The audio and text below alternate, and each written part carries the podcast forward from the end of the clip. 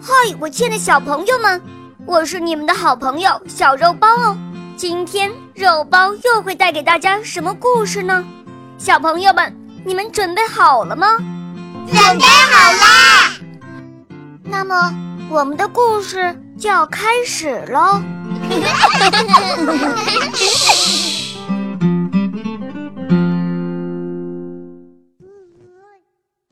爱洛公主第三集，播讲，肉包来了。当菲利王子听到森林里传来美妙的歌声，他便被如此动听的歌声深深的吸引住了。他决定啊，要过去看一看。菲利王子策马向歌声传来的方向奔去，跑到一棵大树旁。他突然停下了脚步，因为他看到一位美丽的姑娘，正和一些小动物们玩耍说话。那位姑娘一边唱着歌，一边翩然起舞。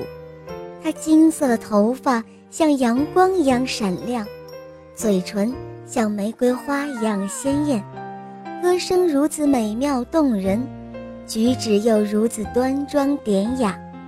菲利王子立刻被眼前的姑娘给迷住了。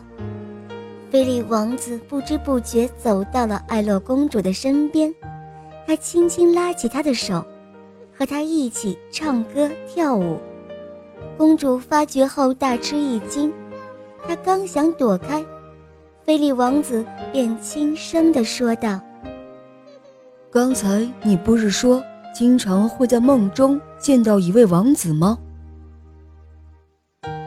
艾洛公主点点头，她和菲利王子手挽着手，跳起了欢快的舞蹈。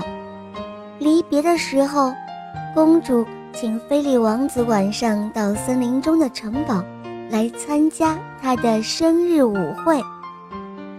因为三个仙子没有运用魔法，虽然他们尽了自己最大的努力准备舞会，但是。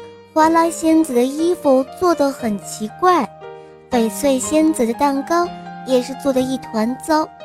蓝天仙子想到，过不了多久魔咒就要解除，于是她忍不住决定拿出尘封了十六年的魔棒来帮助他们完成这一些事情。为了不被别人发现，仙子们小心地锁上了门，关好了窗，堵上。房屋所有的缝隙，最后才拿出了魔棒。在魔棒的帮助下，精美的蛋糕和漂亮的衣服很快就制成了。在蛋糕的颜色上，花拉仙子和蓝天仙子起了争执，一个认为粉红色的好看，可是另外一个认为蓝色的好看。就这样。一会儿，花拉仙子把蛋糕变成了粉红色；一会儿，蓝天仙子又把蛋糕变成了蓝色。仙子们没有想到，他们的魔棒所挥出的光芒，通过烟囱窜上了天空。黑女巫的乌鸦正在到处寻找公主，恰好飞过森林的上空，他发现一座城堡的烟囱里。一会儿冒出粉红色光芒，一会儿又冒出蓝色光芒，于是他决定要过去看个究竟。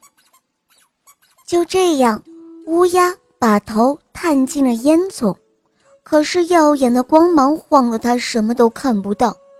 这个时候，艾洛公主快乐地哼着歌回来了，仙子们连忙藏起了魔棒。小公主看到仙子们准备的礼物。既惊讶又开心，他告诉仙子们，晚上将有一个年轻人来参加他的生日舞会。